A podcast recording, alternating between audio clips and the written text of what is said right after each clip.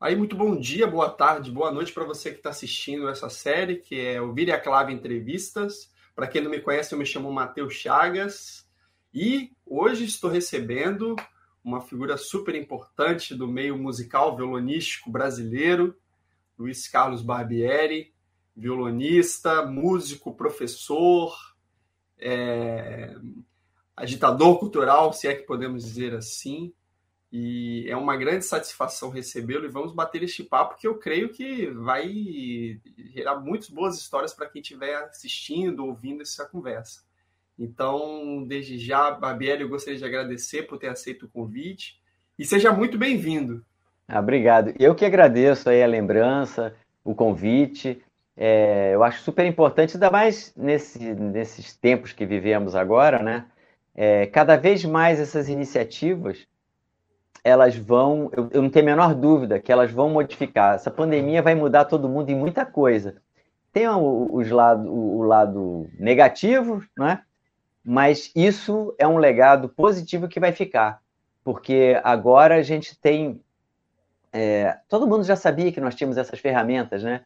Mas como foi todo mundo obrigado a lançar a mão delas, ninguém mais, eu acho que vai deixar. Por exemplo, você não vai deixar de fazer essas entrevistas e, e fazer com o canal do Vira Clave.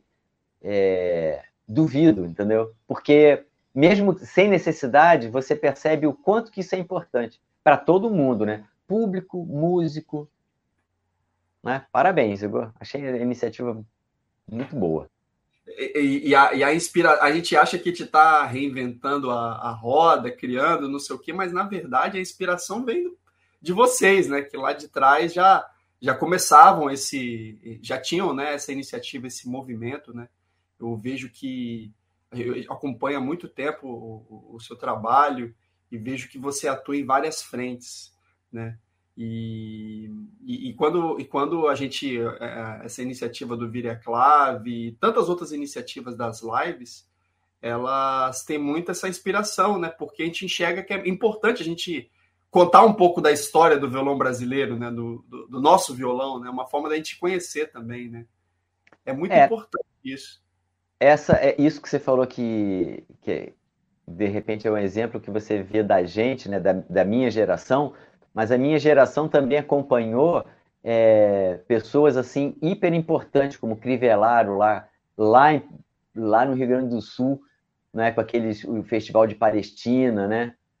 E Palestrina, né, se eu não me engano, era um conservatório. E eles tinham um festival fabuloso lá no sul, que o Crivellaro fazia das tripas coração para poder fazer. O Henrique Pinto, anos que eu acompanhei, até a morte dele, fez o, o, o, seminário Souza Lima, participei várias vezes, tinha o um concurso, que ainda tem o concurso, né, que o Sidney Molina está tocando à frente. Então, tantas pessoas que, que deram esse exemplo para a gente. Na verdade, isso é uma corrida de bastão que não termina nunca. Né? É um passando o bastão para o outro o tempo inteiro. Né? E tem uma outra coisa que eu acho importante frisar, que muitas vezes, quando as pessoas falam, ah, que bacana, né? Que você faz isso, que, ou que fulano faz isso eu acho, sinceramente, eu, eu, encaro de uma outra forma. Eu acho muito bacana fazer isso. Eu, eu, eu tenho um certo jeito para fazer essas coisas. Mas chega um ponto que é, um, é na verdade, é, é uma obrigação sua. É, é muito bonito, é, todo mundo gosta de ser elogiado, lógico. Mas assim, chega uma hora que é uma obrigação. Sabe por quê? Depois que você tá, eu tô esse ano, fazem 40 anos que eu dou aula de violão. Faz 40 anos. Eu comecei com 17 anos. Então, eu dou aula há 40 anos é, eu tenho de carreira musical, eu considero 82 como o início, foi um concurso que eu fiz em Vitória. Então tem 38 anos que eu estou metido nisso. Só para você ter uma ideia, na Rádio MEC tem 32 anos que eu transito a, dentro da Rádio MEC. Então, assim, você cria uma rede de contatos, uma certa. Você tem um, um certo prestígio, não prestígio ah, é, é, de ser famoso, não mas um prestígio dentro de, de, de uma instituição que dá uma, que abaliza isso. Ah, eu queria fazer isso. É pessoa legal, vamos fazer. Uma coisa que uma pessoa que está começando teria mais dificuldade, ou por uma certa desconfiança da pessoa que vai poder é, apoiar aquela série, de liberar aquele espaço, a desconfiança de ah, se é uma pessoa mais jovem, será que ele vai fazer? Será que ele consegue? É, ele não conhece. E já uma, é, é, uma pessoa com mais idade, com mais tempo na área, ela passa uma credibilidade de, não, legal, né? Por exemplo, eu produzi tanto tempo lá o Violões em Foco. Se eu chego numa rádio comunitária para levar uma ideia de fazer um programa de violão, a possibilidade dele ser aceito é muito grande. Eu já venho com uma bagagem. É muito mais fácil eu conseguir isso do que uma pessoa que está começando conseguir. Não que ela não consiga, entendeu? Mas assim, a minha rede, o meu network já foi tão desenvolvido que eu acho que acaba sendo uma aí que entra a obrigação. Você tem a obrigação de estar ali, se você tem jeito, gosta e quer, né? Então eu acho que não tem só essa questão assim de ah, você faz porque é tão bacana, você é uma pessoa tão boa. Não, não, você você precisa fazer isso. Essa é a sua função, entendeu? Não é só tocar violão, entendeu? Que, que por si só já é muito legal, mas essas já outras é coisas que estão em torno também. É... Ah, eu curto muito fazer isso. É muito bacana. E, Barbieri, você falou a respeito do concurso de 82, que foi quando você considera assim, começou a, ser a sua carreira, né? Digamos, musical. Foi aqui, eu estou falando de Vitória Espírito Santo, uhum. deduzo que seja o concurso Vila Lobos. Exatamente. Foi o segundo concurso nacional é, de violão Vila Lobos, né? E que aconteceu lá na, no, era Centro Cultural Vila Lobos ou era Escola de Música? Foi demolido, soube que foi demolido. Foi, eu estudei lá. Eu acho. Boa pergunta. É. Eu acho que é Centro Cultural Vila Lobos, Centro Musical Vila Lobos. Aí também tá, é puxar demais da memória. Mas puxar ali, demais... olha, eu tinha 19 anos e foi a primeira vez que eu toquei em público. É, tipo, dia 5 de, de novembro, uma coisa assim. Tanto que para foi ali o, o, marco. Ali eu comecei, ali eu subi no palco pela primeira vez para tocar, né? E ali eu conheci Maria Aro, Bartolomeu Vise, Nicolas de Souza Barros, Francisco Dias da Cruz, Fernando Araújo, professor lá da, da UFMG, eu, olha, eu, eu fiquei hospedado no hotel, cara, a minha memória para essas coisas, eu queria que minha memória musical fosse assim, juro, juro. eu fiquei hospedado num hotel chamado Império, que fica do lado do Carlos Gomes. Uhum. E vinha um, um ônibus pegar a gente ali na praça para levar para o centro cultural onde ia ter, porque era um concurso de canto, piano e violão. Então, gente pra caramba. E ali eu sentei no ônibus. Eu não conhecia ninguém. Eu tinha aula com o Sérgio Assad. Eu comecei a ter aula com o Sérgio Assad em 1980. Então eu tinha 80, 81. Eu tinha três anos de aula com o Sérgio Assad. Não conhecia ninguém. Não conhecia nada, assim. Sentei no ônibus, sentou do meu lado. Aí, oi, tudo bom? Ah, tudo bem. É, como é? Você faz. Eu sou violonista. Aí, ah, eu também, eu também vou fazer o, o violão. Ah, como é que é seu nome? Fernando Araújo. Ah, Luiz Carlos. Ah, legal. Ali eu conheci Fernando Araújo. Fomos batendo papo e eu, ele falou: Ah, você está hospedado onde? Eu falei: hospedado aqui nesse hotel. Ele, ah, e é legal o hotel? Eu falei: É bem simples. Tipo assim, a diária é 80 reais. Ele, caramba, eu tô pagando 350 no São José ali. Batemos papo. O dia seguinte, sem brincadeira, 8 da manhã, pó, pó, pó, pó, pó. Eu pô, acordei a ele. Ó, tô no 200 e tal aqui em cima. Fernando tinha mudado. Passamos a semana almoçando, jantando juntos, entendeu? Ficamos super amigos. E ali eu conheci todo mundo, tive minha primeira experiência de palco. E ali começou tudo. Fiz depois o, o, o terceiro concurso, ou foi o quarto? Eu acho, é, por aí, sei lá. Só sei que eu fiz dois anos depois, em 84, eu fiz de novo o concurso. E, e foi, foi muito bacana, sabe? Esse, isso é que eu acho legal do concurso. Você vê, nesse primeiro concurso eu, eu, eu fui para a semifinal, foi bem foi legal essa experiência de ter tocado os dois dias. No, no outro, de 84, eu tirei quarto lugar, que achei super bacana, entendeu? É, ah, conheci mais um monte. E um passarinho, desculpa te interromper, um passarinho verde me contou que nesse primeiro concurso aí rolou um fandanguilho no repertório. Ah, sim! É, exatamente. Começou já, né? Mostrando ah, que... Olha, eu, eu toquei fandanguilho, toquei o. Eu lembro mais ou menos, Prelúdio 2 do Vila. É, o que, que eu toquei mais, meu Deus? Toquei deve ter tocado Dowland, Buxtehude, o repertório que viria a ser o repertório desse primeiro registro fonográfico que vai sair em 91. Em, em 2021, em 21 sai. É, eu estou lançando, acho que tudo de trás para frente, né? Porque o último lançamento que eu vou fazer em 2021 é exatamente o meu primeiro registro fonográfico como solista, quando eu eu tinha 21 anos, não gravei com essa intenção, foram gravações que eu fiz assim de um modo despretensioso. Na verdade, o Sérgio Assad falou: Cara, você está aí com um repertório grande, vai gravar e grava isso. Mas lembre-se, em 84 não tem essa conotação de hoje. Ah, pega um celular, pega um iPhone que tem um som bom, pega um microfone, pega um, um Zoom, sabe? Pode ser o Zoom, o 1 mesmo, que tem um microfonezinho bom, grava, faz umas edições no computador em casa. Era estúdio. Ou, né, eu tinha um meu ex-professor, o Ari Domingues, ele tinha um gravador de rolo, que era, não era todo mundo que tinha, né? E eu gravei nesse gravador de rolo, não editei nada, porque ele nem sabia editar, nós gravamos as músicas. Depois ele pegou aquilo e botou num cassete, que foi o que sobreviveu.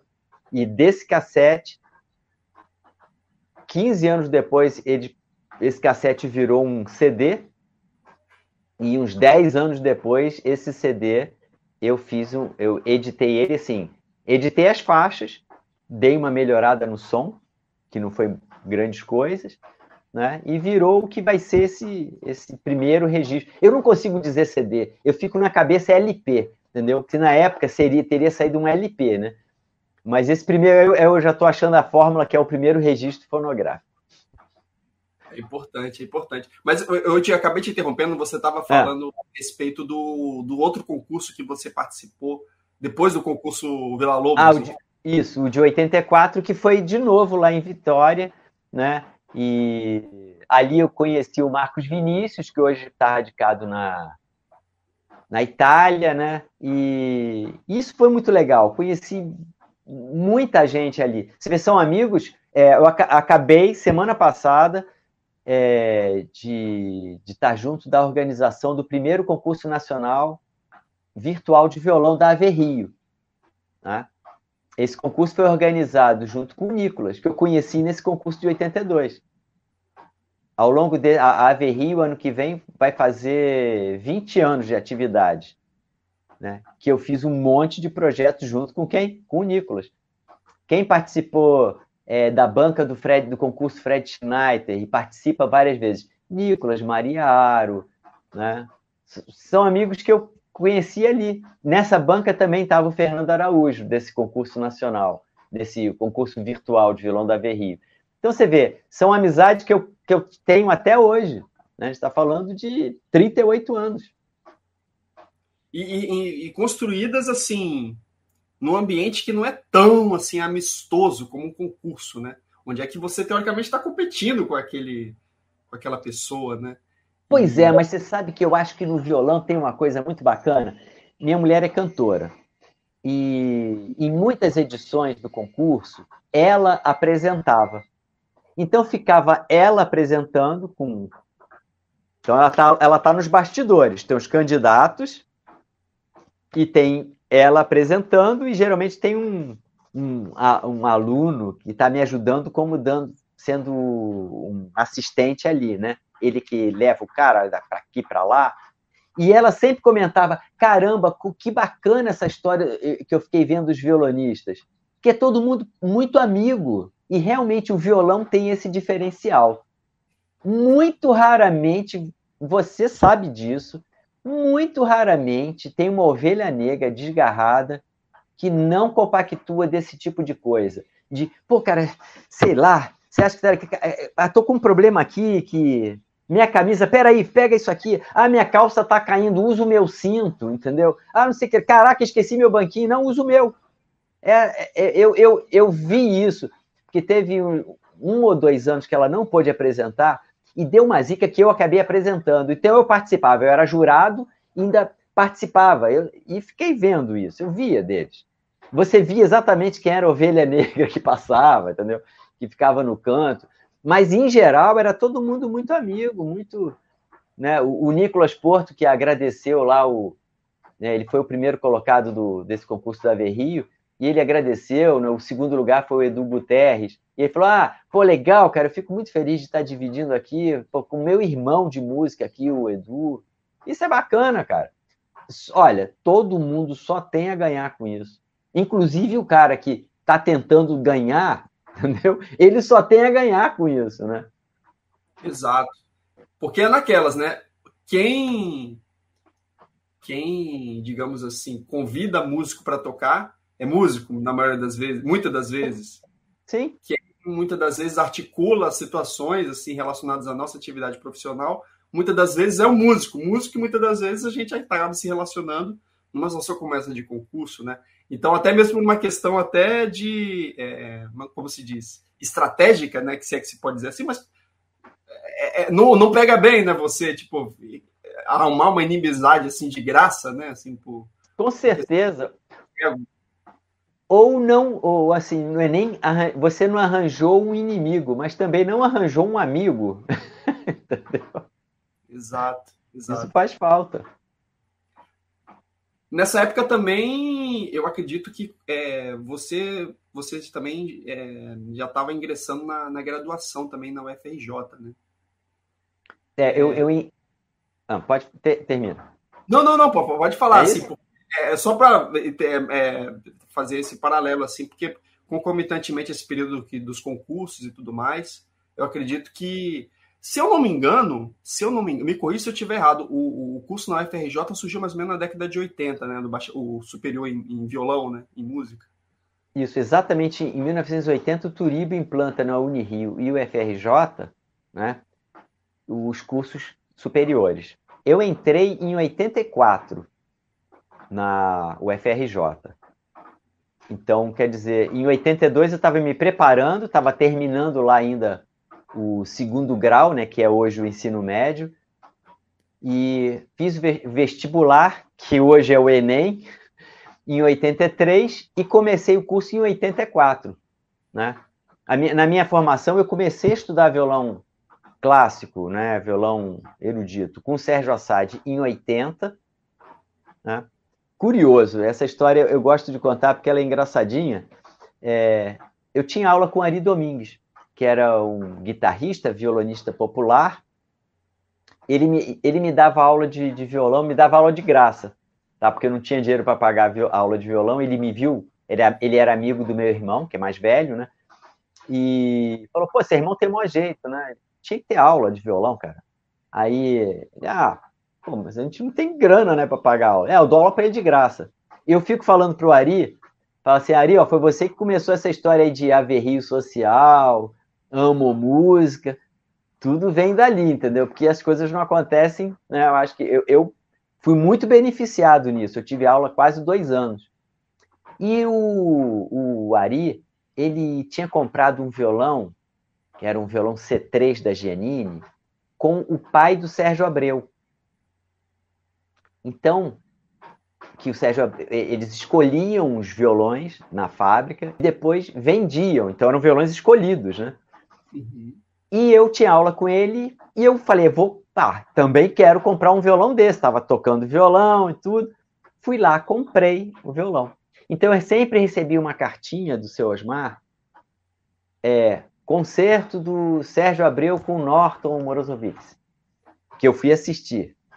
Aí teve uma que foi o concerto do Sérgio Abreu solo na Sala Cecília Meirelles, dia 11 de setembro, que hoje é uma data né, tão cultuada. O meu 11 de setembro foi maravilhoso. 11 de setembro de 79, eu tinha aula com Ari, eu fui assistir. No dia seguinte, eu tinha aula com Ari. Cheguei lá e falei, Ari, eu quero ser violonista. Ele falou, pô, é, é quero ser violonista sim. Ele, ó, o Sérgio Abreu eu sei que não dá aula, mas tem um amigo meu que estuda com o Sérgio Assad. Aí pegou o telefone de Sérgio Assad, e eu fui estudar no início de 80, eu já estava estudando violão com o Sérgio Assad, né? E aí, voltando aqui, isso é só um atalhozinho da história. Então, eu, em 84, eu entrei para a UFRJ, e justamente por volta de 84, 85, o Du Assad já não estava mais no Brasil. Então, foi basicamente esses cinco anos que eu estudei com o Sérgio Assad, aí entrei para a UFRJ, tive aula com o Turíbio, tive aula com o Léo Soares, né? mas a minha formação mesmo foi com o Sérgio Assad, cinco anos que eu tive aula com ele, né? dos 17 até os 22 anos. E. A turma, a turma do, do, do, do, do da UFRJ ali de violão, assim, contemporâneos a você, assim, você lembra assim da galera do violão naquela época? Lembro. Lembro, porque como nós tínhamos a orquestra de violões, né? E imediatamente eu entrei para a orquestra de violões que o Turibe organizava, reunindo as duas universidades. Então ali, quem estava ali atuando hoje, né? Quer dizer, no caso do Fred, não, porque o Fred faleceu, mas o Fred Schneider, é, Nicolas Souza Barros, Maria Aro, você tem ali. É, deixa eu pegar o pessoal que está Amara Lúcia Ribeiro, que é, é, foi professora da, da Escola de Música Vila Lobos, Márcia Taborda, que hoje é professora do FRJ, a Maria do Céu, a Adriana Balestê, que tem o Duo Madrid, junto com a Mara, Mara Ribeiro. É...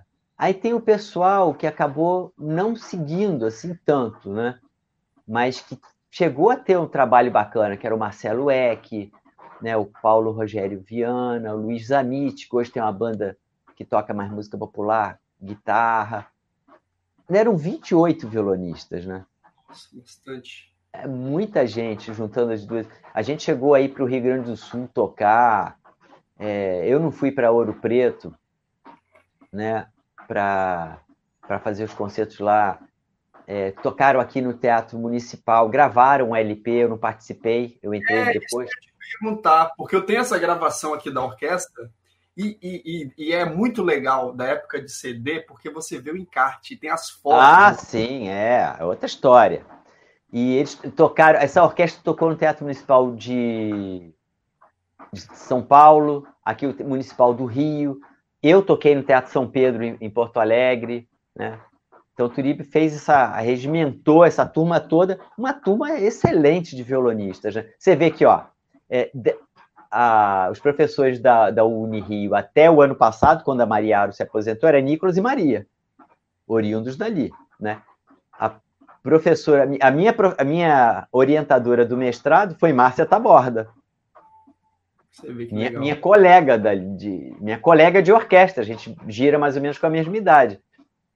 Então, é, é uma coisa assim, o, o Bartolomeu, o Bartolomeu, eu não me, eu não me lembro se o Bartolomeu chegou a ser da orquestra, mas o Bartolomeu é professor da UFRJ. A Graça Lan, que é professora do UFRJ, foi da orquestra. Né? Tinha o Luiz Antônio Pérez, que foi da orquestra, foi o professor de violão do Fred Schneider. É... Então, uma turma muito boa. Né? Pois é. E você falou aí um nome que, que, é inevitável não falar da sua história, não falar dessa pessoa, Fred Schneider. Para quem não conhece, está assistindo aqui, porque essa, essa transmissão assim é feita muito para violonistas, para um público já já já inserido né, nesse meio violonístico, mas também muito para leigos, né, pessoas que estão começando agora na música. Né? E vocês, tá até ali atrás ali o quadro ali, né, do Barbieri. É, tá lá. Para quem não conhece, assim, dá uma contextualizada, Barbieri, quem foi Fred Schneider e como foi essa relação entre vocês dois? Então, o Fred Schneider é compositor e violonista baiano, nascido em 1959, faleceu muito jovem, aos 41 anos, vítima de um infarto fulminante, né? E ele, eu, resumindo, o Fred chegou aqui no Rio de Janeiro em 1981 né, e faleceu em 2001. Então, em, em duas décadas, ele colocou o nome dele entre os principais violonistas compositores da época dele. Deixou uma, uma obra importante para violão solo, para duo de violões. Eu e ele tivemos um, um duo de violões, foi o duo Barbieri Schneider. Durante 14 anos, gravamos três CDs no Santuário Ecológico do Caraça, após, a, a, em 2018, eu, eu, lancei um CD póstumo do Duo, com gravações nossas de concertos na Sala Cília Meirelles, Auditório Gomar Novaes, e um repertório inédito que não havia sido gravado nos CDs. Né? Um repertório voltado para música de bar e Mozart. Então, esses são concertos ao vivo. Eu fico falando assim, é, o primeiro, né, que foi na Sala Cília Meirelles, é, a partita de bar, o duo tinha um ano e nove meses de existência.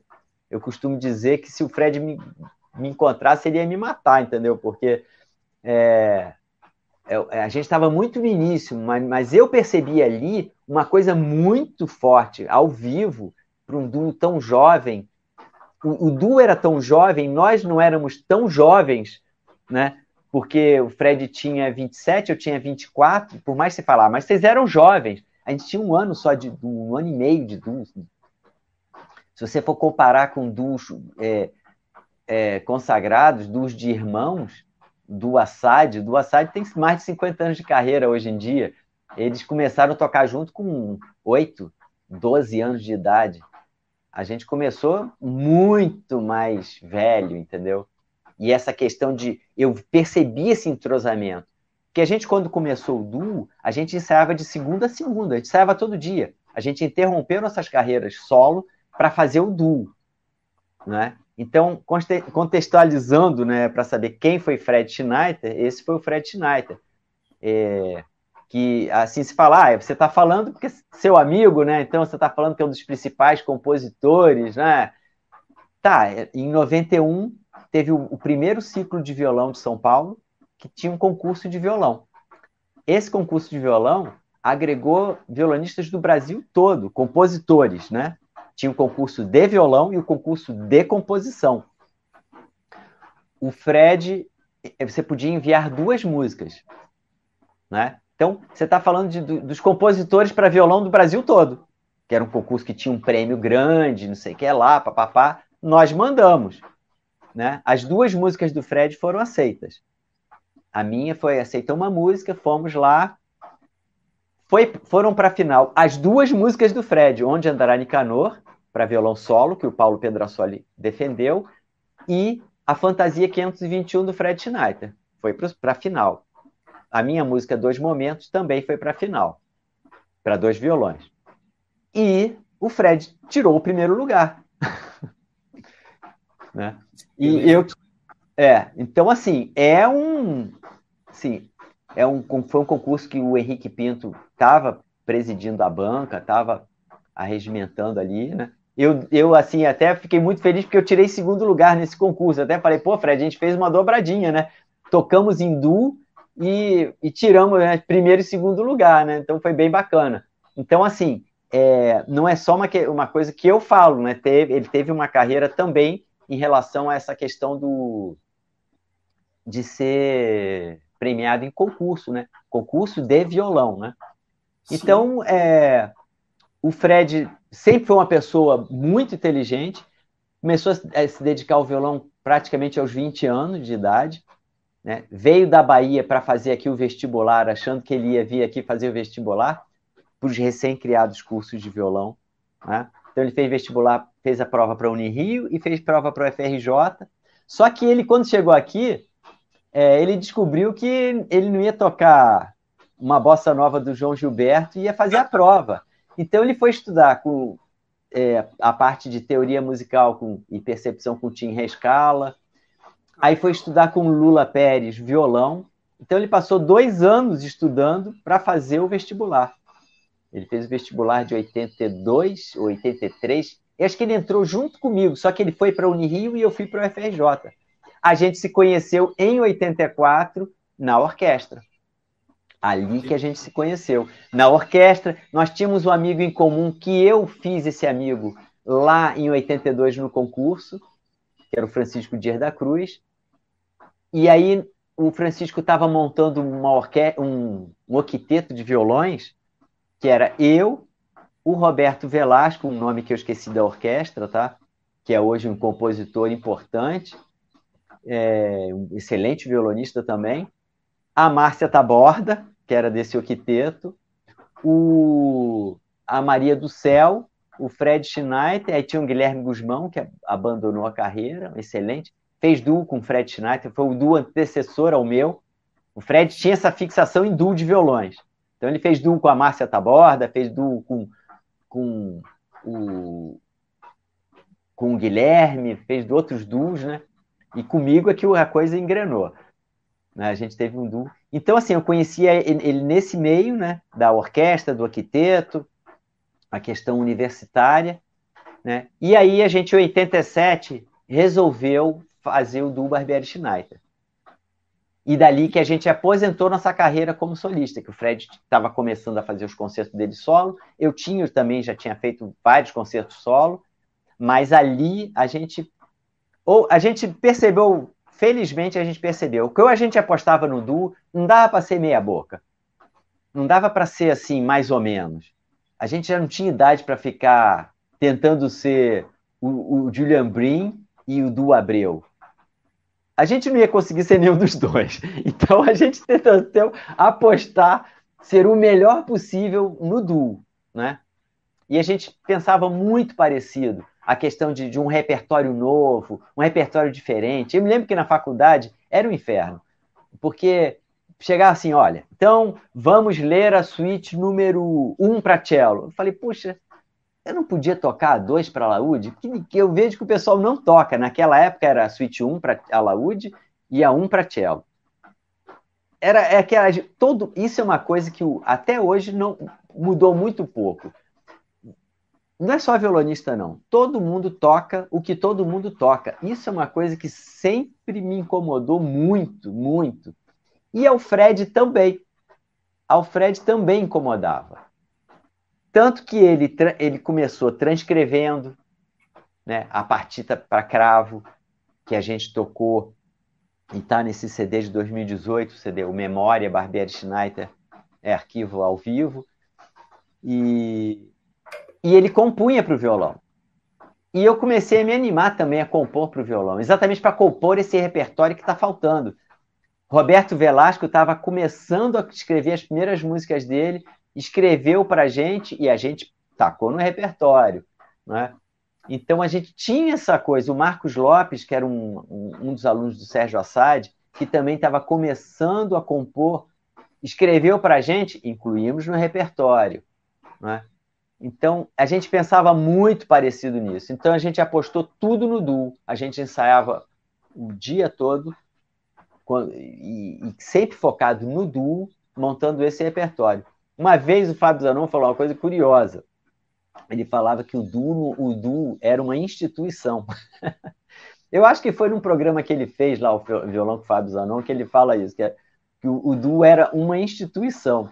E era eu ia para casa do Fred, nove da manhã, chegava lá, e a gente tinha todo o esquema montado lá. Então, e ali a gente ensaiava, é, eu descia para fazer xerox, se lembra que essa coisa de impressora em casa? Gente, vocês estão com uma vida, estão com uma vida boa, tá? Computador era bater a máquina release, montar com foto, ir lá embaixo tirar uma xerox.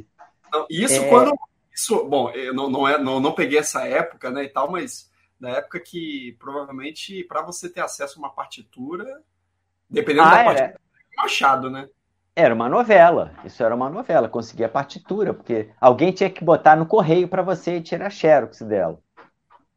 Então, assim, é, todo o conceito da gente, a gente fazia uma mala direta. Essa mala direta implicava, no início, em comprar um envelope, escrever o remetente, escrever o destinatário, tirar uma xerox para fazer tipo uma filipeta, cortar. Então a gente foi ao longo do tempo fazendo o carimbo do duo para não ter que escrever o endereço da gente, entendeu? Quando apareceu a impressora matricial que imprimia aquela etiqueta com o endereço da pessoa, nossa, a gente chegou a ter uma mala, aí a gente viajou, porque a gente tinha uma mala direta de mil nomes. Então você colocava isso no correio como impresso, era uma, era, uma, era uma novela.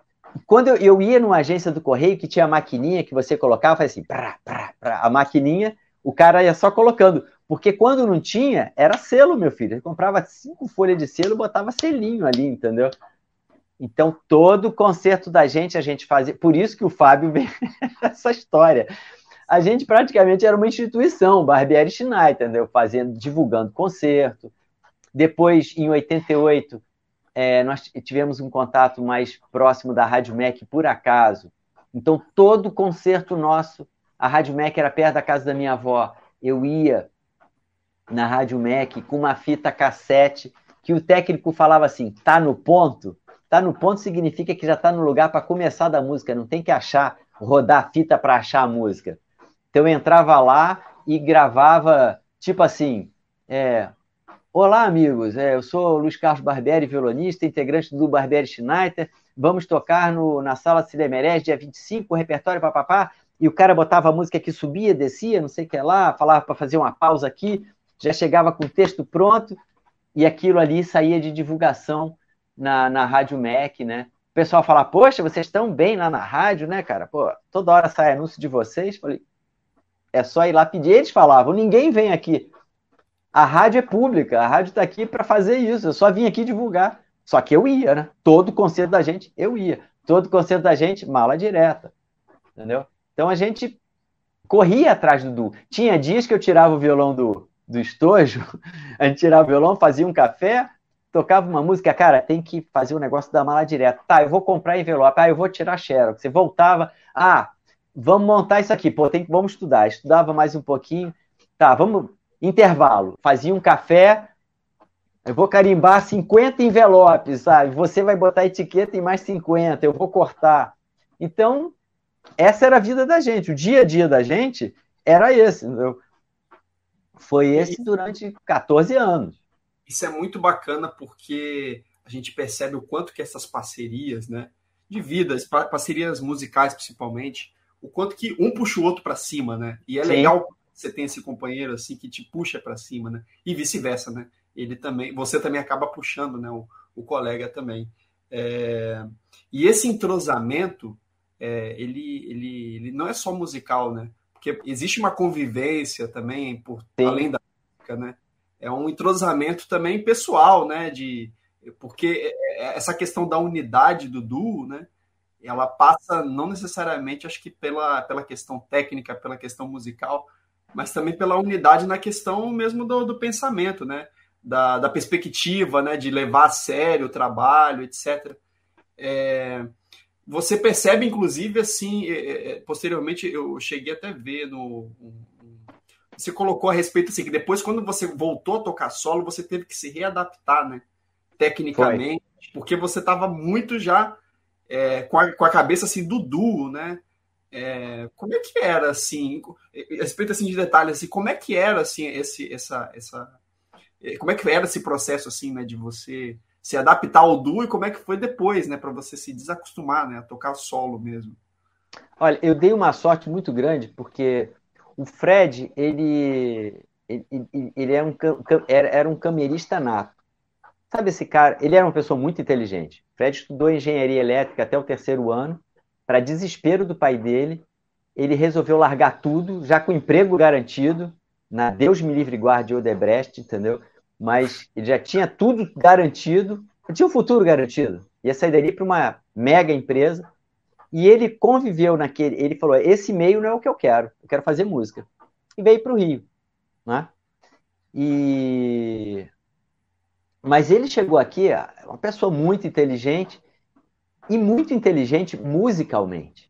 Então, ele usou a inteligência dele para absorver todo, tudo isso que poderia é, ser usado na música. Então, as, as maneiras que a gente tinha de ensaiar, a grande maioria, ele, tipo, quer ver uma coisa que, que a gente treinava? Eu não me lembro, nunca vi ninguém falar isso. Então a gente está tocando uma música hindu, né? Treinava, ensaiava com metrônomo, aquele esquema padrão, devagarzinho, né? A, praticamente todas as músicas eram lidas desde. Eu não, olha, eu me lembro, não, não me lembro de ter estudado sem o Fred as músicas. Muito raramente. A gente estudava junto sempre mesmo aquela música que para mim era fácil, para ele era difícil, eu estudava a minha fática, eu falava pom, pom, pom, pom, pom, e ele se matando para fazer o troço. Isso te dá um entrosamento. É diferente de eu chegar com o meu pom-pom para encaixar com, a maluquice dele. Eu conhecia a maluquice dele desde o início, inclusive as dificuldades, inclusive os lugares que eu sabia que a coisa ia pipocar para o lado dele que eu tinha que segurar, entendeu? Isso é importante. Então, e ao, ao mesmo tempo ele vinha com mais novidades, né?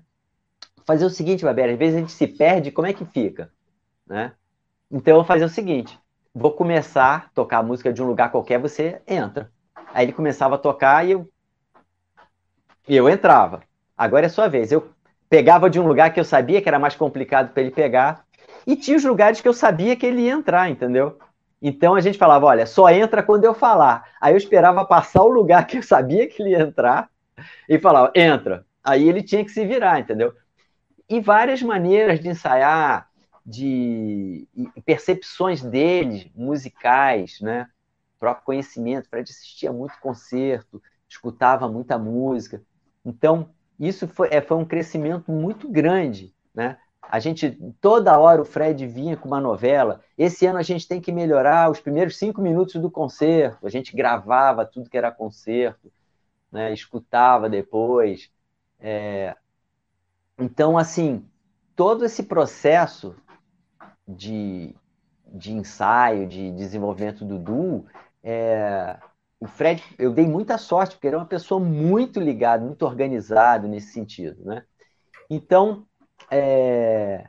quando ele faleceu, né, eu, curioso até, porque um mês e uma semana depois eu estava fazendo um concerto em homenagem ao Fred. Né? E curiosamente, um ano antes dele morrer, eu falei, cara, ninguém toca a música da gente. Você tem as músicas, isso é uma coisa, eu, tenho, eu fico muito feliz de ter dito isso para ele várias vezes. falei, cara, você faz, as suas músicas são muito boas e muito pouca. O Pedro Assoli estreou a maioria delas, né? Mas já, a gente já estava assim, isso na década de final de 80, né?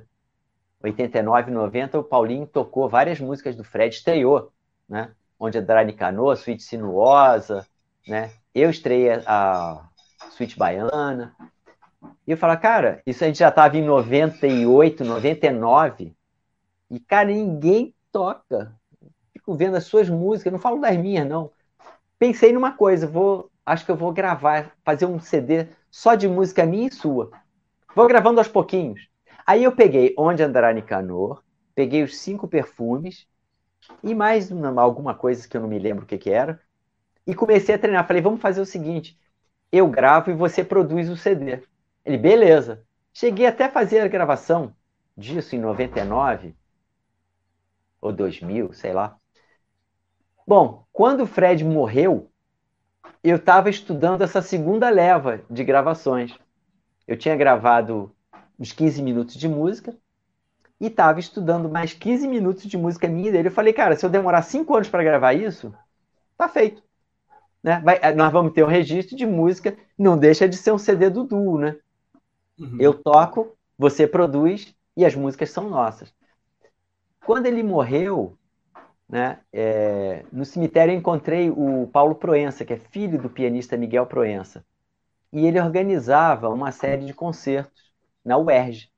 Aí falou: Barbieri, você não acredita? Eu escrevi ontem à noite para o Fred, mandei um e-mail para ele, dando uma data para vocês tocarem lá, na UERJ. Eu, eu me lembro que a primeira pergunta foi: que dia, que dia é o concerto? Ele falou assim: o Fred morreu 5 de maio, ele falou, sei lá, dia 14, 14 de junho. Sei que era o mês seguinte. Que ele deu uma data assim. Eu falei assim: eu, vamos fazer um concerto em homenagem ao Fred? Ele, vamos.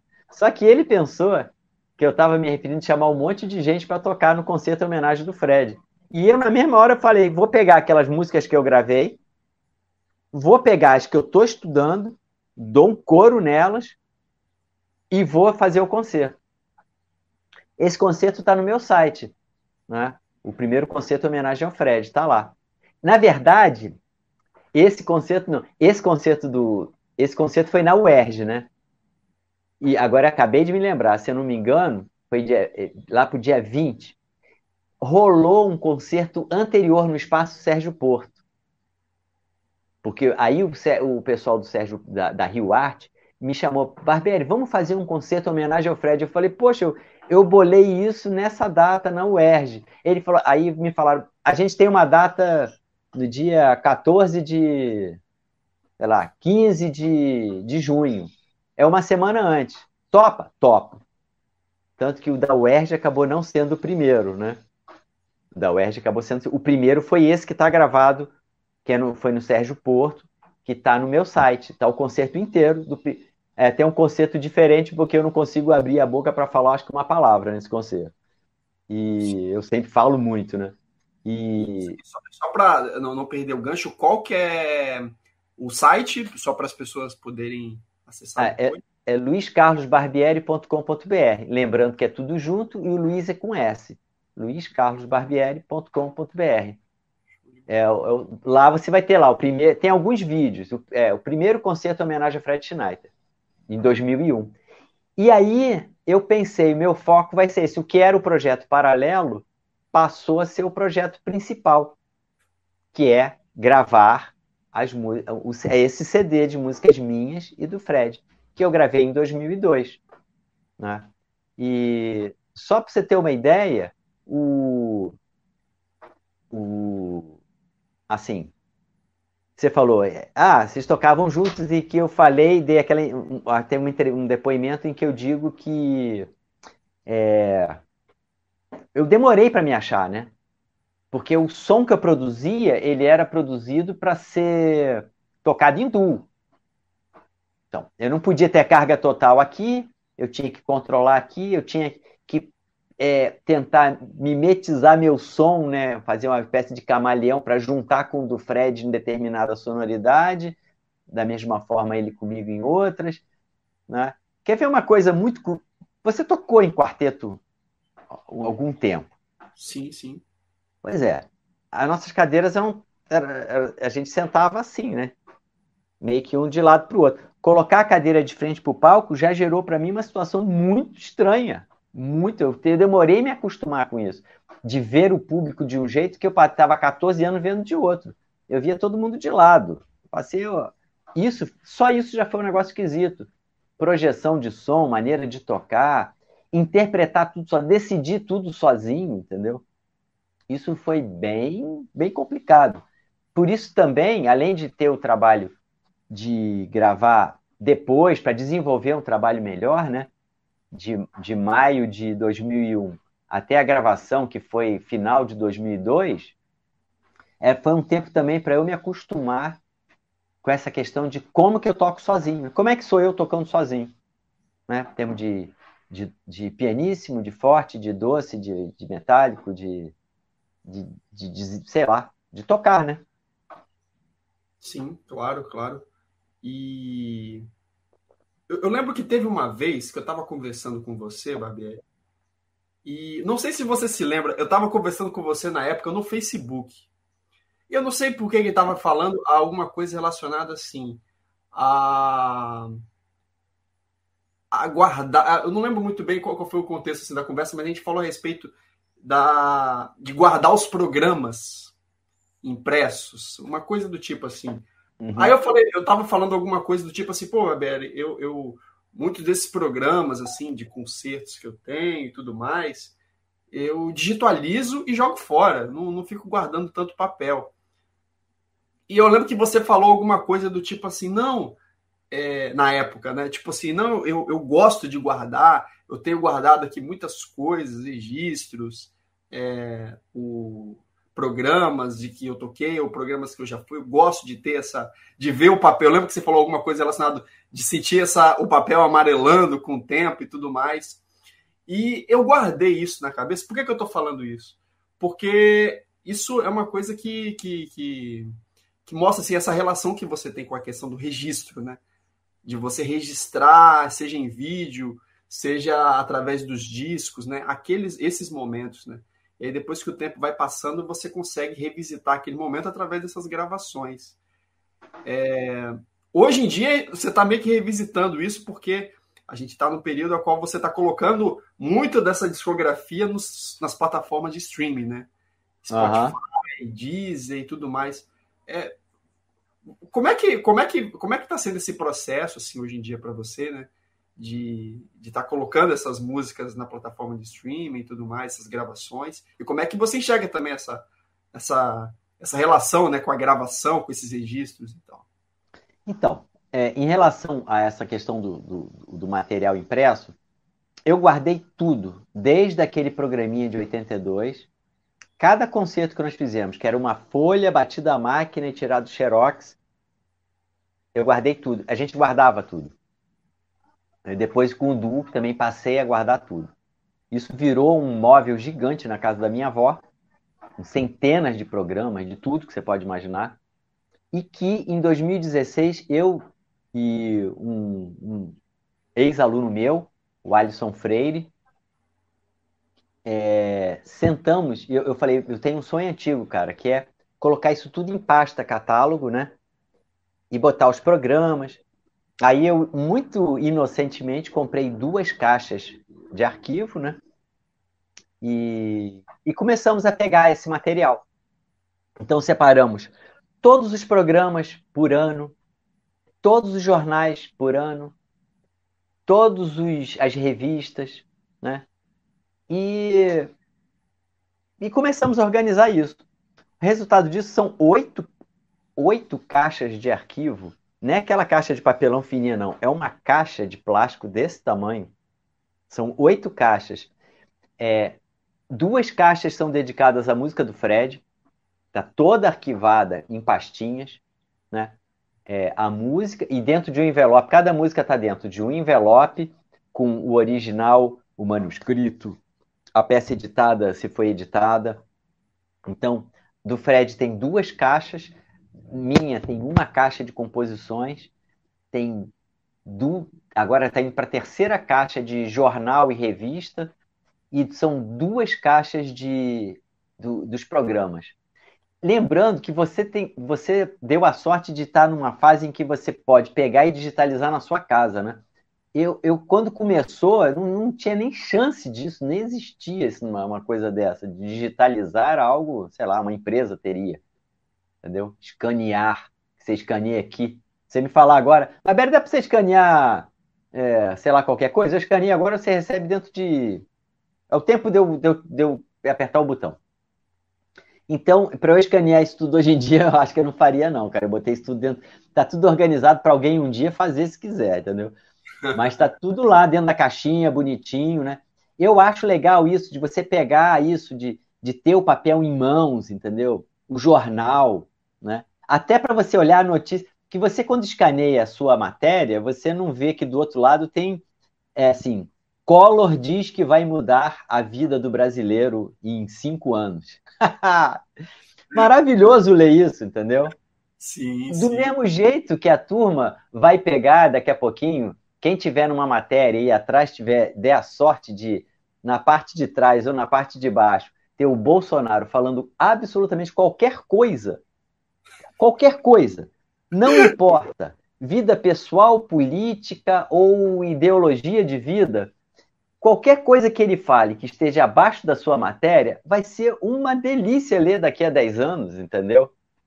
o, o Woody Allen ele tem uma, uma frase que ele diz que comédia é drama mais tempo, né? Então acho que isso meio que se aplica também um pouco essa. É, no, no, no caso do, do, do, que a gente está se referindo aqui agora, vai ser uma, uma comédia trágica, né? Mas tudo bem. É. Mas o, o. Então, é assim, eu, eu tenho essa relação com, com o papel, com, é, com o registro, né? Muito grande. E assim, o registro da musical, por que, que esse, esse, esse todo esse material estava encravado lá, encruado? Como eu te falei agora, para próximo CD que está saindo, é o Sinal dos Tempos, gravado em 2006. Com, tem três choros do garoto, três músicas do Fred, é, tem uma música minha dedicada ao Fred, né, que, que eu fiz logo depois que ele morreu.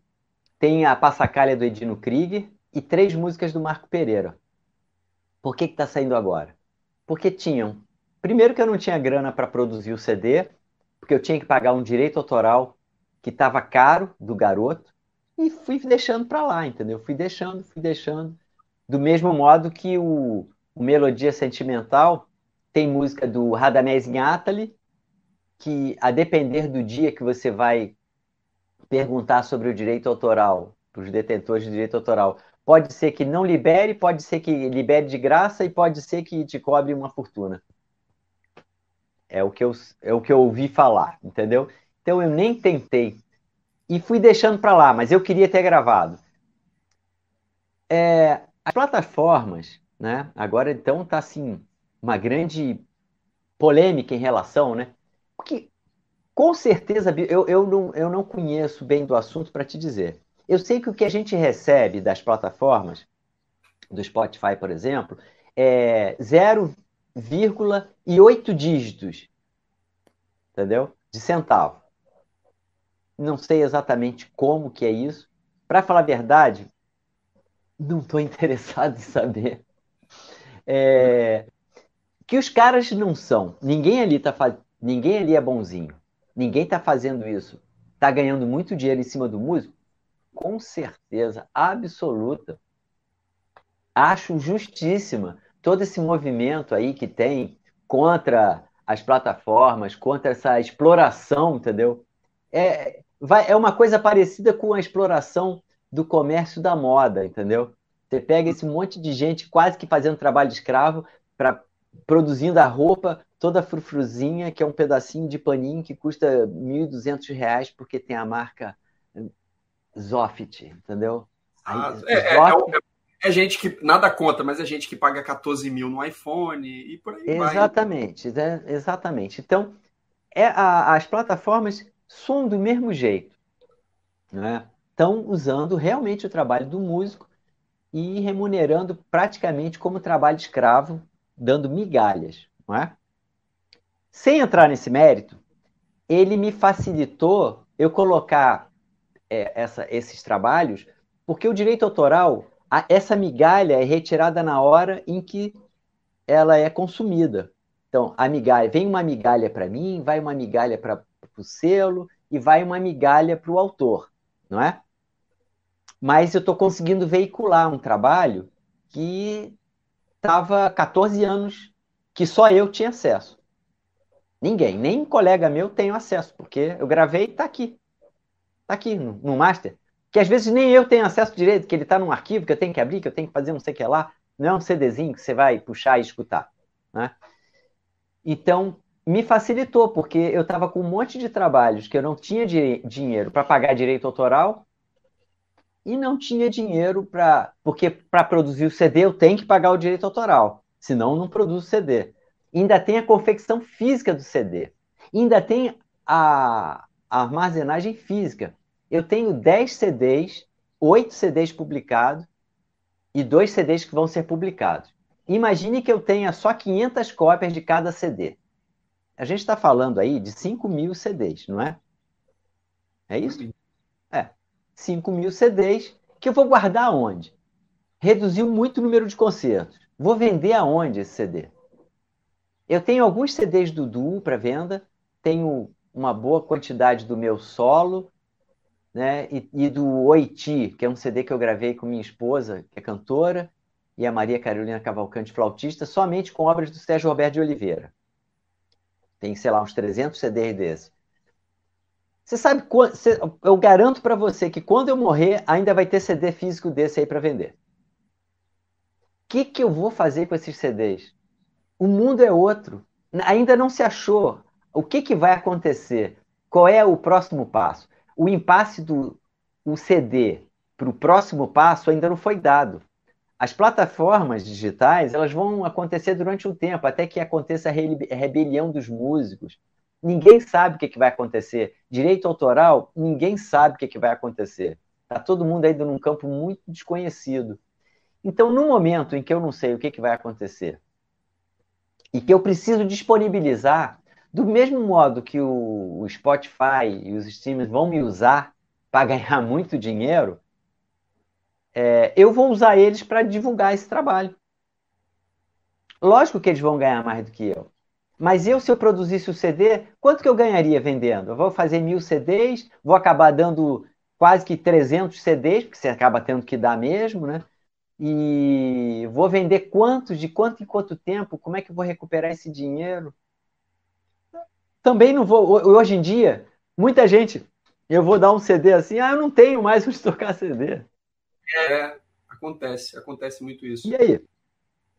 Acontece. Hoje em dia, é, é, é naquelas, né? Se, se, a gente for colocar na ponta do lápis é, o trabalho que gera qualquer, qualquer coisa relacionada à música, né? seja gravação, seja a própria preparação para um concerto, etc., as horas de estudo de um músico comparado ao retorno financeiro que muitas das vezes a gente acaba tendo, é, não, muitas das vezes não se equiparam, não se equivale, né? É, por N motivos, por N motivos. E, mas eu, eu, eu, eu enxergo, me, me, se eu tiver errado, você me corrija, Barbieri, mas eu vejo em você muito essa questão da iniciativa, né? Que é muito legal. É, eu, eu vejo, por que, que eu estou falando? Eu vejo muitas das vezes, hoje em dia a gente tem leis de incentivo, muitas das vezes, que é que acaba sendo uma grande, uma, uma, uma, uma, iniciativa muito bacana que eu enxergo de viabilizar muitas das vezes projetos que talvez na iniciativa privada seria um pouco mais trabalhoso. Só que muitas das vezes, é, quando a gente tem esses projetos em, em, que passam pelo crivo de uma lei de incentivo e quando essa, esse projeto ele não é aprovado, muitas das vezes a gente que é músico, a gente acaba muitas das vezes postergando um projeto que poderia ser feito por um outro viés. Que é aí que entra muito essa questão que você falou, né? Eu tive que pagar o direito autoral, eu tive que. Eu acho que. E aí vai muita questão de, de você fazer é, por amor à causa, mais do que necessariamente pelo retorno, né? Porque se for botar na ponta do lápis, assim, o retorno ele, ele nunca vai chegar assim à altura, né? É, eu acho que acho que acaba sendo uma bandeira assim que implicitamente eu sinto assim que é, eu, eu, me, eu me inspiro muito assim, né, em, em você é, nesse sentido, né? Porque você muitas das vezes não só com a questão dos registros e gravações, né? Até mesmo para séries de concerto a qual você organiza e que muitas das vezes você acaba tendo essa necessidade de tirar dinheiro do bolso para fazer a coisa acontecer, né? É, é, é, vai, é mais é também é muita questão disso, né? De, de um amor pela causa mesmo, né? De, de fazer a coisa acontecer mesmo. Né? Eu acho que faz parte, faz parte da profissão. Eu, e, de, e que cada um assume um, um papel dentro dessa profissão. Profissão músico. Você tem gente que tem uma habilidade para docência, para dar aula. Tem, tem uma facilidade. Henrique Pinto dedicou a vida dele para dar aula. Não que ele não pudesse tocar, mas ele acabou dedicando muito mais. Ele se achou ali. Né? Tem pessoas que se dedicam para o concerto. São concertistas, eles vão atuar como concertistas somente. Tem outros que, que promovem eventos. Então você vai se achando. Eu acho que isso faz parte da profissão, entendeu? É, eu acho bacana. No meu caso, a gente estava até conversando antes, no meu caso, eu não me vejo sem, sem estar atuando como professor de criança, mais até do que de, de estar dentro de uma universidade. Não que eu não tivesse tentado, que eu não gostaria, não é isso. Não é aquela coisa do o cara que não conseguiu, aí diz que gosta mais da outra coisa, né, que conseguiu. Mas eu acabei me encontrando nessas escolas. Dou aula no Colégio Cruzeiro, aqui no Rio, e dou aula na Escola Alemã Corcovado. A, a, a matéria que eu dou aula é violão, as atividades opcionais. Trabalho com crianças entre 6 e 12, 13 anos. Me encontrei nisso. Aconteceu meio que no tropeço, meio sem querer, mas me encontrei, não me vejo sem fazer isso. Os projetos sociais, né? Temos em Bento Ribeiro o Averrio Social, que é um projeto que está vinculado à Associação de Violão aqui do Rio já desde 2009. Né? Atualmente, nesse núcleo, a gente tem sete professores de violão, né? um monte de alunos, 50 alunos começando a ter aula todo ano. Né? Criei, espelhei esse projeto no Amo Música, lá em Bananal, que é São Paulo, perto do Rio de Janeiro. Mas é São Paulo já. Então, nesses dois locais, criei a série de concertos, né? o Café Concerto, que você tocou lá com o quarteto, e o, o som da bocaina lá em Bananal também, porque é importante que a criança tenha aula e tudo, mas que também veja o resultado final? Tenha lá a série, se acostume com isso, né? Tudo isso sem nenhuma lei de incentivo, sem nenhum patrocínio, tudo com apoios. Do mesmo modo, acontece a Mostra e Concurso Nacional de Violão Fred Schneider, desde 2004. Não tem patrocínios, somente com apoios. Eu sou contra patrocínio? De jeito nenhum. Não tenho o menor orgulho de dizer para você que faço isso sem patrocínio. Faço do jeito que eu consigo. Eu tenho muita felicidade de dizer, não tenho patrocínio, mas, mas faço do mesmo jeito. Isso eu fico muito feliz que eu não dependo do patrocínio, assim, esse ano não vai ter porque não teve patrocínio. As leis de incentivo são fundamentais. As pessoas metem o malho na lei Rouanet sem nem saber o que, que é a lei Rouanet. É uma lei muito importante. Né? É... Só lembrando, aproveitando aqui o ensejo, a lei Rouanet não tira, não tira dinheiro, do... o governo não tira dinheiro do bolso. Ele deixa de receber 5% do imposto devido, aquele imposto que a empresa iria pagar para o governo, ela só pode é, deixar de pagar 5% para aplicar num, num, num, projeto. Ou seja, qualquer projeto da Lei Rouanet, ele tem que passar por um crivo, uma, uma, um pente fino, muito fino, para passar. Aí ela pode pedir dinheiro, ela vai ter que arranjar uma empresa. Quer dizer, esse artista, esse festival vai ter que arranjar uma empresa que pague isso. E essa empresa vai ser descontada nesse dinheirinho. Ou seja, é muito difícil. Agora, se usam mal a Lei Rouanet, entendeu? Se vai patrocinar lá o livro de memórias da Cláudia Leite, cara, aí vai de acordo com uma outra coisa, vai a questão moral, entendeu? É que nem falar qual é a religião melhor. Todas as religiões são ótimas, maravilhosas. Se você Logicamente, não estou falando aquela que manda o cara lapidar a pessoa porque foi adulta, vai ser lapidado. Não. Porque, mas essa própria lei fala lá em cima, né? O primeiro mandamento, não matarás, né? Todas elas pregam a mesma coisa. Se você, se, se aquela religião ela te faz uma pessoa melhor e você respeita os outros, essa religião é perfeita. E todas as religiões falam disso. Da mesma modo, mesmo modo é como a gente age, né? Como que você age perante a um. Em vez de ficar tentando arranjar brechas da lei para usar e usar mal a lei. Né? Esse é o problema, é usar mal a lei. Então, eu acho que essas leis, para quem consegue escrever, se organizar, ter, ter estrutura para usar essa lei, maravilhoso. Eu, eu, eu não sei fazer isso. Infelizmente, não é minha praia. Né? Eu sou músico, né? Eu me meto a produzir as coisas do jeito que eu sei talvez pelo hábito de usar chapéu, é, eu tenha aprendido a passar muito bem o chapéu. No caso da mostra, a gente tem uma rede de amigos, que são os amigos da mostra, que todo ano, cara, é, é, é assim, eu, eu, tenho muito mais prazer de ligar, aí, fulano, como é que tá? Tudo bem? Ó, tô fazendo a mostra de novo. Ah, esse ano eu vou poder ajudar. Esse ano eu posso fazer isso. Aí tem o, o a Gráfica Editora, todo ano dá o material gráfico de primeira. Esse ano eles me ligaram. Barbieri, como é que vai ser? Vai ter amostra ou não? Os caras me ligam, eles não só dão, estão preocupados por quê? Eu vou lá almoçar lá com o José Carlos, que é o dono da gráfica. Hoje em dia, os filhos deles que estão herdando a gráfica já são amigos de eu ir lá tomar café, entendeu? Eu acho isso muito legal. Eles são os amigos da mostra mesmo, amigos. Pessoas que, que dão dinheiro, contribuem com o serviço.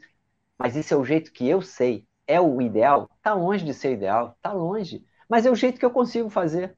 E assim, e não deixo de fazer. A única alegria que eu tenho é essa. Tendo ou não dinheiro, a amostra acontece. E isso é importante. E você, acho que é uma palavra que, que, que, que caracteriza muito assim, você é muito constante, né, Barbieri? Sempre produzindo, sempre tocando, sempre constante, constante, constante. E eu acho que essa um pouco dessa, dessa, dessa bandeira que você carrega de independente da, da, do, das circunstâncias, a gente faz, a gente, né, você faz, está sempre ali fazendo, e em nome da causa mesmo, né? É, essa a impressão, eu ouvi relatos de que tipo assim é, já, já existe assim no, já, na sua cabeça e no seu cronograma já programação assim para mais uma, duas, três, quatro, cinco mostras de violão Flat Night, porque percebe-se que você é muito organizado, né? Assim, né? nesse sentido. Às vezes eu fico sem graça, que às vezes eu comento com alguém assim, ah, legal, poxa, é, pô, ano que vem eu podia. Se você quiser, eu posso tocar na mostra. Você tem uma. Aí, bom, tudo bem, vamos marcar para daqui a dois anos, três anos. Às vezes, pessoas que eu nem tenho muita intimidade, que ficam achando que eu estou empurrando. Mas o que, que eu vou fazendo? Eu tenho um, um arquivozinho que é planos futuros e tenho as mostras. Então, por exemplo, eu não posso ficar trazendo. Todo ano vem uma pessoa de fora do Brasil, um argentino, um uruguaio, alguém da América Latina. Por quê? Porque eu tenho amigos que, que usam milhas, ex-alunos meus que têm uma situação melhor, viajam muito e têm milhas disponíveis. Então, o que, que eu faço? Eles, eles tiram as passagens. Então, eu sempre penso que eu tenho uma pessoa de fora do Brasil, uma pessoa de dentro do Brasil que vem um pouquinho mais de longe. Então, essa é minha cota. Então, eu marquei para esse ano fulano da Argentina. Aí, daqui a pouco, eu faço contato com uma pessoa da Colômbia. Eu marco para outro ano. Aí, eu encontro um amigo mexicano. Quando que ele vai tocar? Daqui a três anos. E eu vou lá e anoto. Aí, daqui a pouquinho, tem um encontro com o fulano. Ah, vocês podiam vir. Pronto, já foi a passagem brasileira. E aí eu vou falando, aí eu, eu sei que o Nicolas vai lançar um livro de não sei o que lá, já agendo para aquela. Aí tem o outro que não sei. Então, quando as pessoas chegam para mim, eu tenho uma amostra fechada, uma amostra que não cabe mais ninguém, ou tem. E aí vou fechando, vou organizando isso. Eu acho isso importante, entendeu? Até para não dar trabalho. Entendeu? Até para não dar trabalho. Né? Porque a coisa já dá trabalho. Então, é uma maneira que eu tenho de, de planejar melhor, né? Essa questão Isso da é legal. Exato. Com certeza. Ô, Babiana, você falou a respeito dessa, desse arquivo Planos Futuros. Sim. curioso agora, como é que é esses planos futuros, eles, essa, essa, essa planilha, esse arquivo que você tem, eles se só a amostra de violão Fat Night ou para sua... Só... Ah, esse esse é o da mostra. Meus planos futuros eu tenho o meu na minha agenda, isso eu tenho. O, o que eu vou, o próximo CD, o plano do outro, o próximo repertório, isso eu tenho. Eu tra... O Fred, quer ver? Tem uma. Eu ficava assim, às vezes, poxa, Fred, a gente podia gravar esse negócio. Aí eu me lembro uma vez que ele falou assim, Barberi, vamos gravar primeiro o segundo CD, depois a gente pensa no quinto, tá? uma emoção de cada vez, né? É, então, assim, eu anoto, por exemplo, quer ver um exemplo? É, a mostra é, em 2002 é, seriam 20 anos do primeiro concurso Fred Schneider. Então, certamente vai ter uma coisinha. Só que no 2002, o concurso ele não vai acontecer, porque eu transfor... o primeiro concurso aconteceu em 2002. Mas se eu continuasse, um, eu não ia fazer todo ano. Ia fazer bienal porque haja, haja saúde. Se eu fizesse no ano, é, no ano par, nunca ia bater data redonda do Fred, que o Fred nasceu em, em ano ímpar. Então, eu joguei para 2000, em 2005, eu joguei o concurso para que ele acontecesse sempre no ano ímpar. Né? Mas, por exemplo, os 20 anos da mostra é em 2024. Tem uma edição que já está planejada, diferente, entendeu? Então, é, teve ano passado foi o Ricardo Takuchan, que fez 80 anos. Em 2015 foi o Luiz Carlos Tcheco, compositor contemporâneo baiano, né? super amigo do Fred, que fez 70 anos. Então tem essas coisas que eu vou pegando assim, o ano que tem que tem uma data redonda. Os cinco, ano passado também foram 60 anos do Fred. Então isso vai estar sendo planejado lá na frente. Esse ano, que infelizmente a mostra foi cancelada, ela estava planejada para ser em homenagem aos 50 anos do compositor Sérgio Roberto de Oliveira, que faleceu em 2017. Então, todo mundo viria, pô, ia ser muito bacana, porque eu consegui uma coisa até difícil, que todo mundo ia tocar a música do Sérgio Roberto de Oliveira. Felipe Soidal Trio, lá de São Paulo, vinha é, para tocar uma música dele, quer dizer, fazer meio concerto e tocar a música dele. O Pablo Villafuerte, que está na Alemanha, já estava todo planejado para vir tocando músicas que eu toquei com a minha esposa e com a Carol no CD Oitis. Quer dizer, ia ser uma coisa muito bacana, muito bacana mesmo. O, o Fábio Bartoloni, né, com a esposa, né, o do, do Lucatelli Bartoloni, já estava preparado para fazer também é, algumas coisas né, de piano e violão. Então, sabe, é, infelizmente, gente, eu, eu, até falei é, o que eu vou fazer ano que vem comemorar os 51 anos dele. É, é verdade. É verdade. E agora empurrou tudo para frente, né? Se tinha planos futuros, se tinha coisa agendada, foi todo mundo, todo mundo pulou para frente, né? A coisa Exato. ficou mais distante ainda. Mas sem sombra de dúvidas, né? É, acho que com certeza, mais cedo ou mais tarde, tem que ter, né? Essa, esse evento, tem que continuar tendo, né? E a gente tem que continuar incentivando, prestigiando, e, e seja seja divulgando, seja com certeza. E, e, outra, é multiplicador, né, Barbieri?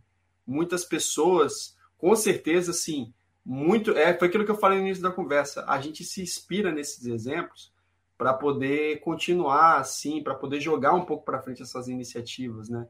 Eu lembro que uma vez o, o, eu vi uma frase, não sei quem foi professor, se foi o Henrique Pinto que falou, né, a respeito de que é, sempre que você puder, faça alguma coisa em prol do violão, que mais cedo ou mais tarde ele te retorna de alguma forma, né?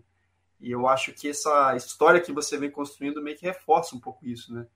Quantidade de amigos, de pessoas com que você que passaram pela mostra, muito uma história muito bonita, né, que está sendo escrita. Ah, olha, tem toda a cara do Henrique, sabia? Eu também não sei se foi ele que disse. Eu não sei se ele disse, mas ele fez isso. é, exato, exato. E outra coisa, o Aberi, a, respeito assim da, da questão da, da, da, vida de concertista. Você, principalmente com, com o do Barbieri Schneider, você tiver a oportunidade, você teve a oportunidade de vivenciar muito isso. E você toca hoje em dia bastante, né? Assim, tá, tá sempre nativa, tocando e tudo mais. Mas a questão da vida de concertista, né? Você, em algum momento da nossa conversa, você falou a respeito de que não é uma vida que necessariamente é uma vida que você sonhou um dia ter, mas que hoje em dia você não se vê tanto tendo essa vida nos, nos tempos atuais. Fala um pouquinho sobre isso, assim, a respeito dessa vida de concertista e por que que você não, não se imagina hoje tendo essa vida. Então, a gente teve uma carreira bem, bem ativa, né? Muito ativa mesmo. E a grande vantagem, como a gente estava em duo, a gente era, era muito divertido, entendeu? As piores situações que nós passamos, entendeu? a gente passava, a gente estava junto, né? Uma coisa é você estar tá sozinho. Existe um glamour, né? Meio que que só quem vai viver mesmo. E olha, eu não vivi a vida de concertista assim da, tipo assim, um do Assad é, e outros que têm uma vida que é muito desgastante, né? É você tá tocando hoje aqui no Brasil e daqui a três dias você tem um festival que você vai passar dois dias na Alemanha, depois você vai para Groenlândia, aí você voa para a Arábia Saudita, você vai para os Estados Unidos, cara. E tem um glamour, né? De ah, eu quero, né? E tudo mas que é muito desgastante. Você faz uma viagem longa, chega, vai se adaptar, não sei o que lá, vai estudar, vai ensaiar, vai. Ou, você vai descansar ou vai ensaiar, ou vai estudar. Você não tem muito como fugir disso. E depois você vai lá, você vai tocar, vai passar por aquele, né, o estresse natural do, do tocar, e no dia seguinte, quando você pensa que vai relaxar, às vezes você tem uma outra viagem. Então, é uma vida muito estressante. Hindu até que era engraçadinho, porque a gente tinha um ou outro lá para bater papo, sair, trocar ideia sozinho. Eu experimentei um pouco isso depois, cara, é muito pesado, né? É uma vida sozinha. Fora que a sua vida pessoal ela meio que leva um bico, né? Porque tente manter um relacionamento assim tão legal, você pipocando de lá e de cá, entendeu? Você não vive isso, né? Então acaba sendo uma coisa que tem esse viés que as pessoas pensam só no glamour. É que nem o, o lance de ser ô moça, eu quero, vou conhecer o mundo. Você vai conhecer o mundo de dentro do avião, né? Porque máximo é duas horinhas lá, né, dando uma voltinha na cidade, porque é, é, um glamour que não tem. Então, assim, o outro lado que eu fui, eu fui conhecendo meio que naturalmente foi o fato de usar né, é, os meus conhecimentos e meus contatos para, de repente, fazer amostra, para fazer um projeto social que atenda um monte de. de não, é para formar violonista, mas você pode formar um público. Você não forma só violonista. Sabe? De, de 500 alunos lá do projeto Averri Social, um menino ganhou musicales. Eu não sei se ele foi violonista, que ele já saiu do projeto. Eu não sei se ele foi, se ele vai ser. Mas dali saiu algum violonista? Não. Mas nós temos hoje, lá no próprio Café Concerto, muita gente que frequenta os cursos, frequenta os concertos. E frequenta outros concertos, isso é natural. E consome, compra um CD, porque tem dinheirinho para comprar o CD deles. Então, você está trabalhando numa outra área, fomentando público, né? Porque não existe concertista sem público. Então, tem outros lados, né? Que é organizar séries, de esse trabalho social. É, uma coisa que foi bacana também, é, durante quase 10 anos eu tive o programa Violões em Foco, ou seja, foram quase 400 programas que eu produzi, várias séries. A série do Violão Carioca, por exemplo, que eu idealizei junto com o Jorge Melo, pesquisador, é, me levou a tocar música do Quincas Laranjeira, do Gustavo, de, Gustavo Ribeiro, José Augusto de Freitas, pessoas que eu passei minha vida toda lendo. Pegue uma dissertação de mestrado, você vai encontrar o nome desses caras. E aí fala assim: quantas músicas dele você conhece? Nenhuma. Tá, aonde tem uma gravação? Não tem. Ah, tem uma. Tem uma de LP, tem uma de não sei o que lá. Cadê a partitura? Eu mesmo, a partitura que eu peguei, a partitura toda destroçada, toda manuscrito, e tinha coisa escrita errada, assim, nitidamente estava escrito errado. Tinha uma valsa que estava, em vez de estar 1, 2, 3, ela estava 2, 3, 1, 2, 1, 2, 3. Tá, tá errado aquilo. Eu só botei o compasso no lugar certo, a linha do compasso está no lugar errado. É, então eu escrevi, reescrevi as músicas, né? Tá no acervo do violão, acervo digital do violão brasileiro me animei de gravar, nunca, nunca teria feito isso. Se não fosse o programa da MEC, que eu aprendi para. Você quer saber onde é que está o meu doutorado? Está na Rádio MEC. Está no Violões em Foco. Ter gravado, ter gravado quase 400 programas né, de entrevista. E aí, o do projeto Violão Carioca, que a gente fazia um, um, um, um programa por mês, falando sobre as origens do violão carioca, né? Aí eu fiz o Origens do Violão é, paulistano, né? Do violão em São Paulo, com o Gilson. Então foi um por mês. Depois eu com o Marcos Souza fiz a Origem do Violão no Rio Grande do Sul. Um programa por mês. E finalizei. Era para finalizar com o Fernando Araújo em, em Minas. Mas ele estava fazendo mestrado, aí deixamos para depois. Eu fiz o violão no Nordeste. Porque não dava para fazer o violão na Bahia, o violão... ia ser uma maluquice. Até porque também eu não tinha como ficar um ano fazendo isso. Então eu passei um ano fazendo violão no Nordeste. Pegava um, uma pessoa na Bahia, pegava uma pessoa no Sergipe, uma pessoa em Pernambuco, e falava sobre o violão, as origens do violão daquele estado, naquele programa. E quando eu ia fazer o do Fernando, aí a EBC acabou com o meu programa. E então assim, bom que fica, tá, fica registrado, né? Assim, pra... É, fica registrado, mas não fica um não existe um podcast, né? Não existe, é. Não, infelizmente. Eu tenho alguns, eu tenho uma boa parte dos programas, a MEC também tem lá, porque eles são muito organizados. Hoje em dia essa questão da memória é muito bem, muito preservada, né? E nem sempre foi assim, né? Então, mas isso você, você vai atuando em várias áreas. No que? No violão. É, se você tem um programa, como o, o Fábio Zanon teve lá o programa dele, que, que serviu de registro e estudo para tantos violonistas, né? eu procurei fazer um programa diferente, que não teria sentido eu fazer o. Se já tinha o programa violão com Fábio Zanon, com o viés, ou a arte do violão, né? São duas séries distintas. Se eu vou fazer um programa igual ao do Fábio, o violão com Barbieri, e nem combina, porque violão com Fábio Zanon combina, mas violão com Barbieri não rola, nem rima, né? Eu pensei de fazer um programa que, que, que abordasse um, um outro lado, pegar um CD e falar sobre ele, entrevistar uma pessoa, fazer essas séries, o violão brasileiro, né? o violão, as origens do violão. Então, isso deixa um legado para que você tenha os violonistas um conhecimento maior e o público em geral um conhecimento maior sobre o violão, né? Que o violão esteja na, mais em, em moda, né? Mais, mais em evidência, para que se assista mais concerto, para que se consuma mais CDs, para que para que a gente tenha é, realimentando essa história. Essa, essa história tem que estar realimentada, né? Do mesmo modo que você estava falando assim, é, que, que, que eu estava sempre fazendo, né? Colocando em evidência, né?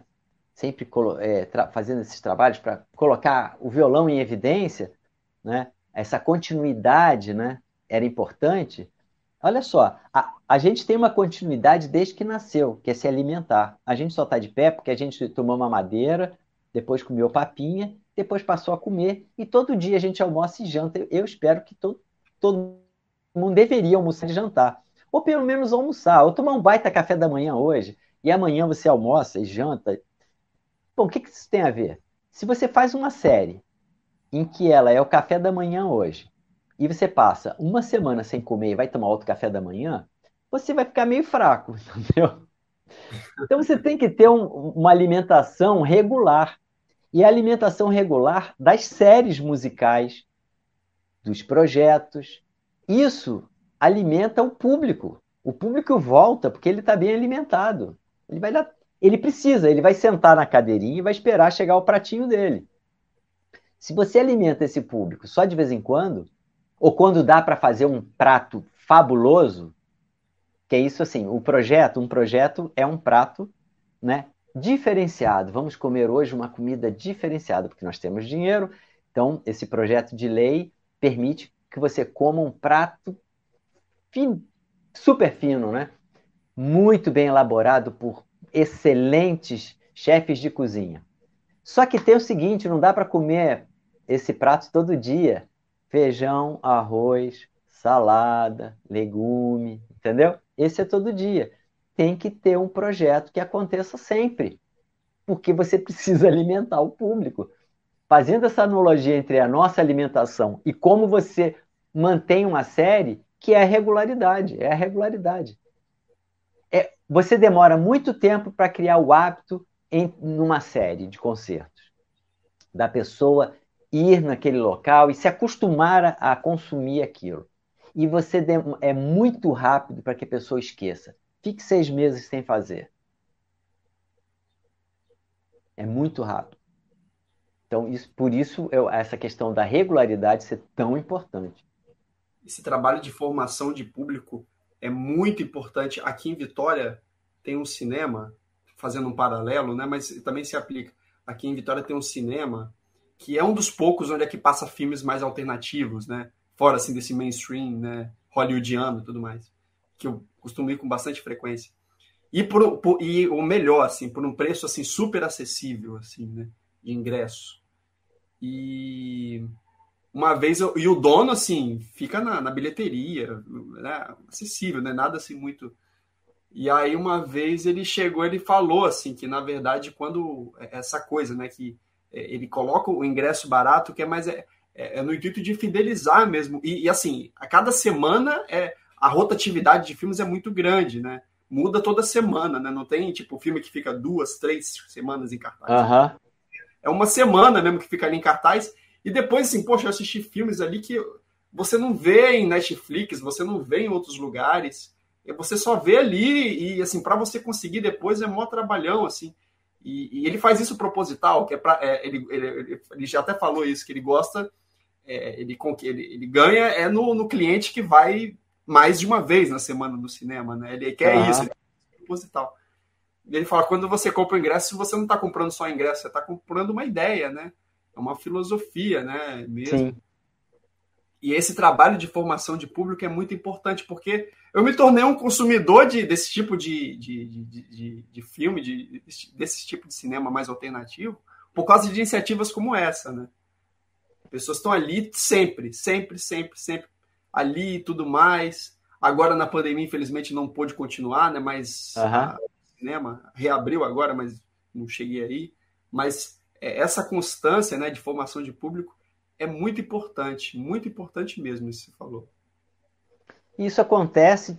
Por que, que você acha que o pessoal consome é, é, essa música que a gente chama de música comercial, né? Por que, que eles consomem? Porque eles ligam a televisão, aparece lá. Ele está vendo a novela, aí um, um personagem vira para outro. Você vai no, lá no show do não sei quem, não sei aonde? Ah, aquele show é muito bom. É. Aí o cara abre um jornal, tá lá. Ele vai pegar o ônibus, o ônibus passa, tá o troço atrás do ônibus. Aí ele passa no ônibus, ele consegue pegar um ônibus, aí tá lá o outdoor com um troço lá escrito ele vai ligar o celular dele aparece lá, vai no show do não sei Queira ou não, ele fica esperando para pular o anúncio, mas já passou o troço na frente dele. Aí um dia pergunto para ele assim: Você já foi no show do fulano? Cara, eu não fui não, mas dizem que é muito bom. Ele nem viu. E ele acabou de ser a propaganda, né? Exato. Tem, tem um pouco daquela coisa de você também querer se inteirar do que todo mundo está comentando, né? De todo mundo tá falando. É pouco dessa necessidade também. Eu, eu me lembro de, de, de Sesc TV. Quantas e quantas vezes eu assisti concertos no Sesc TV, na época que eu tava, nem tocava ainda, moleque, de assistir concertos assim, Turíbio toca. Eu lembro uma série chamada Violões do Brasil, se eu não me engano. É, sei qual é. Saiu o livro eu, tudo. Eu assisti no Sesc TV e nem, poxa, vi ali a nata do violão brasileiro a, minha, a minha, a minha, o meu processo assim de, de, de conversão assim para o mundo violonístico começou ali, né? Assistindo o Sesc TV, né, na televisão, assim, então é falando em, é falando em Sesc TV, é, a, a, série Movimento Violão tá toda em Full HD, né? Toda digital, né? Na, a, agora a, a, série, nossa, a série tem, sei lá, 18 anos. A série tá todinha lá nos programas. Eu, eu fiz um concerto é, em 2018 que está lá também, que é de, mais relativo a esse o, o, último CD, né, o Tocata Carioca. Tem uma parte dele que foi lá no concerto gravado ao vivo, mas tem todo mundo tá lá, né? E agora com uma, uma qualidade de imagem e som muito, muito melhor, né? Vale a pena lá conferir. Lá no, no acho que na, na, na internet também acha, né? No canal. Acha, Acha, sim, acha. Pô, que bacana, Barbieri. Barbieri, olha, estamos nos aproximando aqui do final. Eu queria mais uma vez agradecer. Eu acho que a gente falou, conversamos assim, muitos assuntos é, pertinentes. Eu acho que quem assistir essa conversa vai ser com certeza muito agraciado por diversos, diversos assuntos relevantes que a gente conversou aqui. Então, mais uma vez, muito obrigado por ter aceito o convite, por ter participado. E deixo você com as palavras, com as considerações finais aí para mandar um recado de repente, para quem quiser ter, ou melhor, é importante, né, deixar o seu contato também para caso quem tiver interesse de contactá-lo e tudo uhum. mais, você é super acessível. Então, por favor, fica, fica à vontade.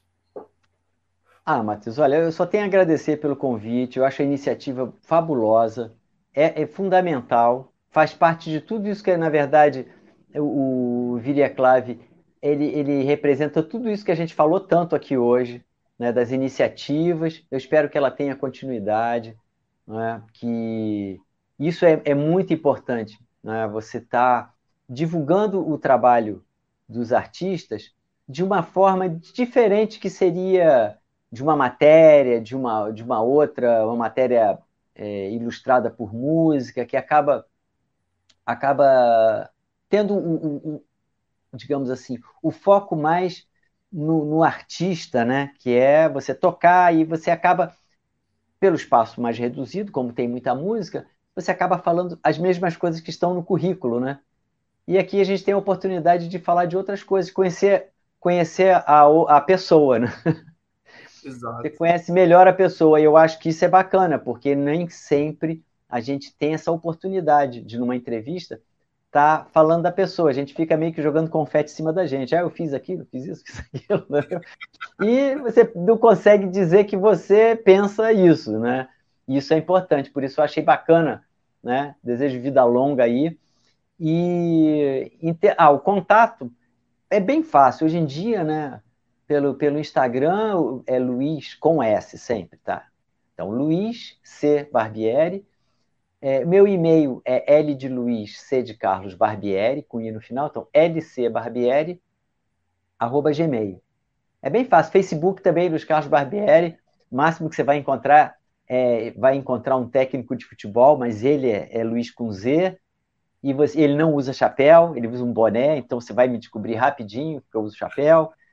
Então não é qualquer coisa, é só entrar em contato. E no site luiscarlosbarbieri.com.br tem toda a obra para violão solo do Fred, disponível grátis para baixar. Muito pouca coisa minha, mas a ideia é que dentro para o ano que vem tenha é toda a minha obra para violão solo, para duo e do Fred também. E tem alguns vídeos lá, inclusive esse vídeo que eu falei do primeiro concerto em homenagem ao Fred, em 2001. Show de bola. Bom, depois de uma dessa, a gente eu só reforça aqui, por favor, assistam os vídeos do professor Barbieri, ouçam a música dele. Nem, tudo bem, vai. Nem, nem que seja através dos CDs, né? Adquirindo o CD, pode adquirir o CD também com o professor Barbieri. Ou então acaba utilizando, né? A, a. Também tem no, no, no YouTube também, né? Eu vi que você também tem, tem o áudio também da, da, da, os CDs e tudo mais. Ou então nas plataformas digitais também podem estar assistindo. E, e é isso, tá bom? Encerramos aqui, até uma próxima. Obrigado para vocês que assistiram essa conversa e muita música para nós. Valeu!